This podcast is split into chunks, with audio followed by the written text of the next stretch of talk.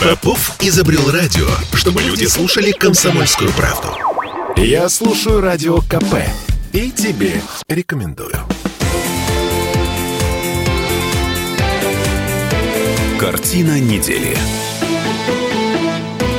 А это мы вернулись в петербургскую студию радио «Комсомольская правда». Я Дмитрий Делинский. Я Ольга Маркина. Ректор Гуманитарного университета профсоюзов Александр Записоцкий. Продолжаем подводить некоторые информационные итоги уходящей недели.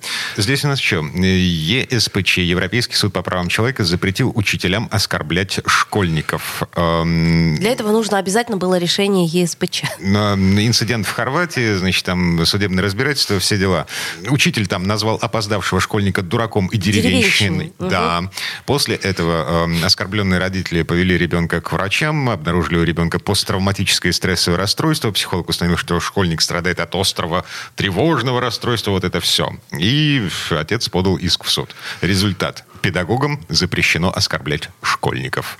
Вы знаете, Дмитрий, вот э, я в этой теме сижу достаточно глубоко и подробно. Хотя нашему университету, ну, я не могу сказать, что повезло, мы 30 лет к этому шли. У нас изумительная аудитория на входе, у нас элита страны.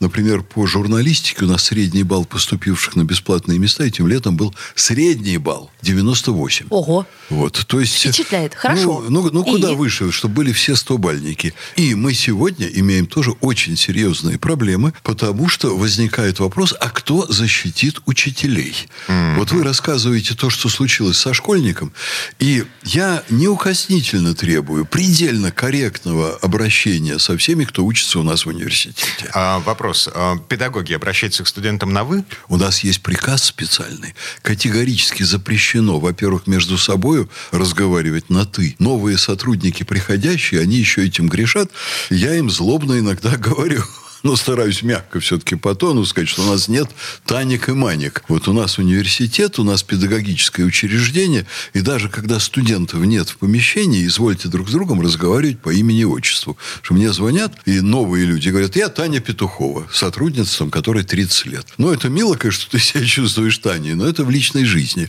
Только на «вы» к студентам обращаться и предельно корректно, не допускать никаких выражений. Значит, мат, как, наверное, я уже рассказывал радиослушателям, слушателям у нас категорически запрещен. Про преподавателей речи нет, он студентам запрещен. У нас за систематическое э, употребление мата была лет 25 назад студентка одна отчислена, с тех пор его не употребляют. Ну, по крайней мере, систематически. Ну, по крайней мере, она вошла в легенды, эта студентка. Да, я вам скажу, что употребляют... Призрак матершинницы ходит по гуманитарному Употребляют мат студенты-первокурсники чуть-чуть, у них вырывается вот в сентябре, немножко в октябре, октябре, но им старшие объясняют, что у нас так не надо. Когда спотыкаются, например.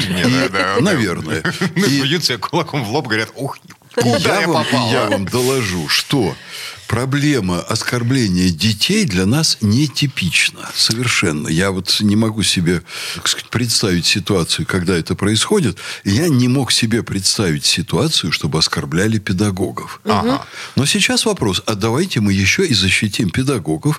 Вы вот рассказали сейчас про школьника, у которого был стресс, э, э так сказать, шок. Посттравматическое там. стрессовое расстройство. Вот сейчас у меня ровно вот это с преподавателем, замечательным человеком. Он он еще не, э, так сказать, совсем пожилого возраста, ему где-то около 40 лет, но все годы своей уже взрослой жизни он работает у нас в университете, он работает со студентами-актерами, он ученик знаменитого Карагодского, он воспитал не одно поколение актеров, которых мы сейчас видим, уже, по-моему, нет сериалов по телевидению, в которых не снимались бы наши выпускники.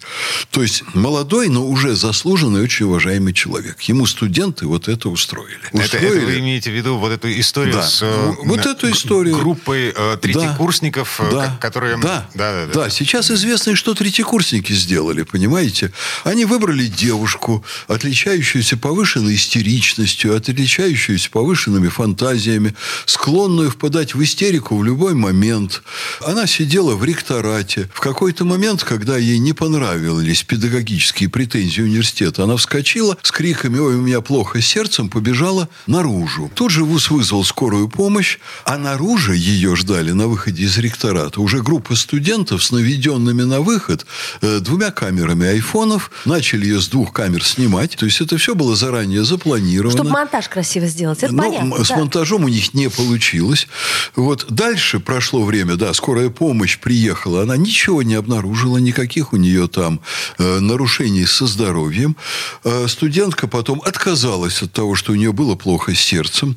На следующий день после этого эпизода она ушла на больничный и сообщила вузу, что у нее ОРЗ. Э, после этого она несколько недель пробыла на одном, потом на втором больничном и выяснилось, что никакого ОРЗ у нее не было. Она заявила, что она сидела дома с ребенком своих родителей. То есть человек врет на каждом шагу, врет не задумываясь. Коллеги по группе подыгрывают, но и сейчас дошло до того, вот эта история дошла до того, что педагог стал испытывать определенный синдром. Они на него написали там 50 жалоб, в которых приписывали ему все грехи. А он пытался делать то, что ему положено по закону. Он пытался с ними проводить воспитательную работу. Понимаете, в законе написано, вот, значит, ВУЗ должен делать то-то, то-то, то-то. Педагог это добросовестно делал, а им это не нравилось. Они говорили, а мы хотим установить в ВУЗе свои порядки, а мы хотим, чтобы вы нас учили, и мы не хотим, чтобы вы занимались никаким воспитанием, не надо нас воспитывать, не надо нам говорить про какие-то ценности, не надо говорить про добро и зло. Пошли вы все. Понимаете, вот такими словами сказано не было, но смысл был такой. А когда педагог продолжал, они стали писать на него жалобы, они стали писать на него жалобы в администрацию президента, в Министерство образования, э, значит, в облсобес, в Роскосмос там. Вот я не знаю куда. Более 50 жалоб на него лично. И в конце концов, когда мы уже остановили занятия у этих студентов, он отказался с ними заниматься.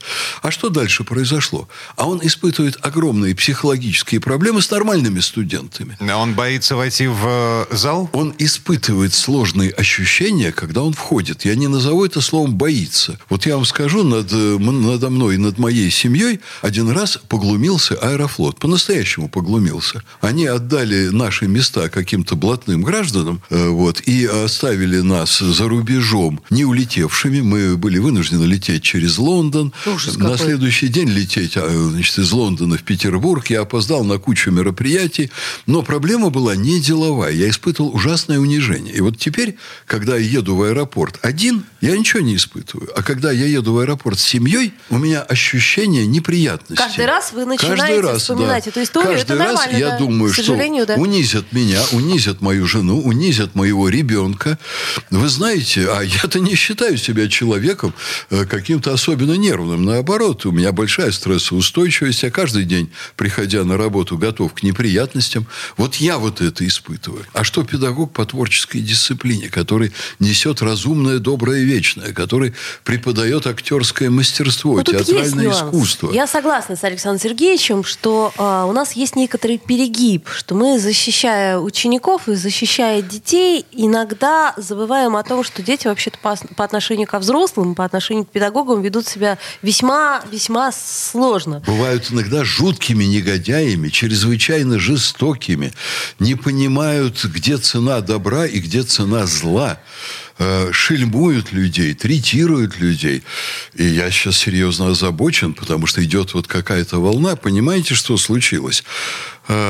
Вот 40-летние примерно родители, я не обращаюсь к тем, кто сидит э, в, в этой студии, У нас маленькие дети, совсем маленькие. да. Но среди вот людей, которым 40, 45, под 50, есть очень сложная часть поколения, которая, пройдя через 90-е, она вот эту грань между добром и злом потеряла. Они готовы, защищая своего ребенка, громоздить горы лжи. Вот на самом деле у меня в университете сейчас 104 жалобы родителей и студентов-нарушителей. 104.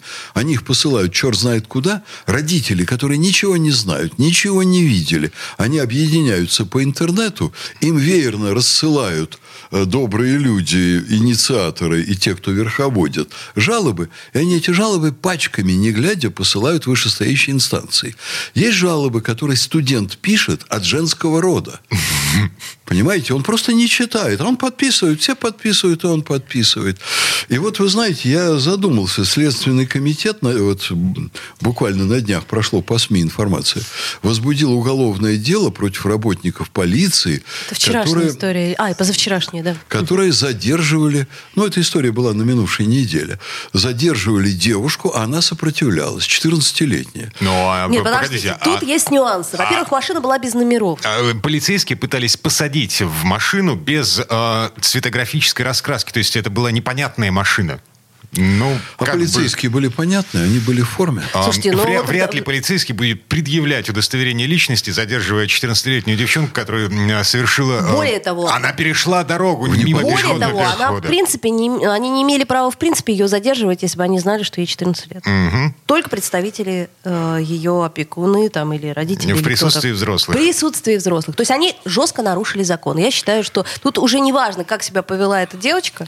Тем не менее, а если она выглядит выглядит как 18-летний. Я много таких девушек видел. А, ну, надо а у нее документов с собой нет. Надо как-то страховаться, а как надо страховаться? Э, полицейским. Надо как-то задавать вопросы наводящие, там, пытаться найти контакт. Девочка, сколько тебе лет? Ну, например. А Куда на какой, ты идешь? А, на какой предмет вы интересуетесь, дяденька? Вот, это я к чему говорю? К тому, что, в принципе, я считаю, что в этой ситуации явное превышение полномочий. Вы знаете, явное. может быть и явное, но я вот так задаю себе вопрос. А хотел бы я э, работать полицейским и был быть на месте этих полицейских. Это другой вопрос. Сложно быть взрослым да. в нашей стране. Сложно быть взрослым, сложно быть преподавателем. Так вот, я за баланс интересов. За баланс интересов разных слоев общества. Многоточие поставим в этой дискуссии. Вернемся в эту студию буквально через пару минут, но уже с другой темой.